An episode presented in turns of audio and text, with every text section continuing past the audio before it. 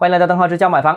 经历了接近一年的半停顿之后，广州的旧改终于迎来了大动作啊！那广州旧改门槛是大幅降低，这个新的方案呢是没有再提圈层要求，呃，在退租机制上面是也是更完善。那看看这份征求意见稿啊，一切的内容似乎都是为了提振各大房地产企业对旧改项目投资重拾信心。那感觉啊，旧村改造、旧厂改造，呃，有机会未来会重新有序的再启动。呃，大家不知道记不记得啊？这个重启旧改这个事情，其实我们之前已经呃预测过。这个我个人认为啊，这个呃之前被紧急叫停的旧改棚改，很可能重启是因为这个能恢复房地产市场的正常运作、健康运作，这是一个很重要一环。这个也是很多房地产企业的利润的一个主要来源。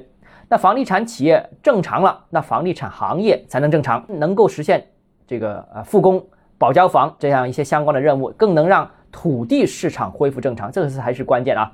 那土地市场恢复，那各地方的财政才能恢复啊。旧改恢复了之后，那融资也市场化恢复，才能带动经济的呃恢复。那非常欣喜啊！我们现在看到最近一段时间，呃，广州的一些旧村改造重新再启动，那有一些村民也拿到了一些新的补贴，那整个过程也是在推进当中。那经过这一次，我相信未来的楼市政策可能会进入一个相对稳定的到阶段，未来会尽量减少大幅的波动，政策调整也会进入一个稳定期。好了，今天节目到这里啊！如果你个人购房有其他疑问想跟我交流的话，欢迎私信我或者添加我个人微信，账号是教买房六四拼音首字母小写。就是微信号 d h e z j m f，我们明天见。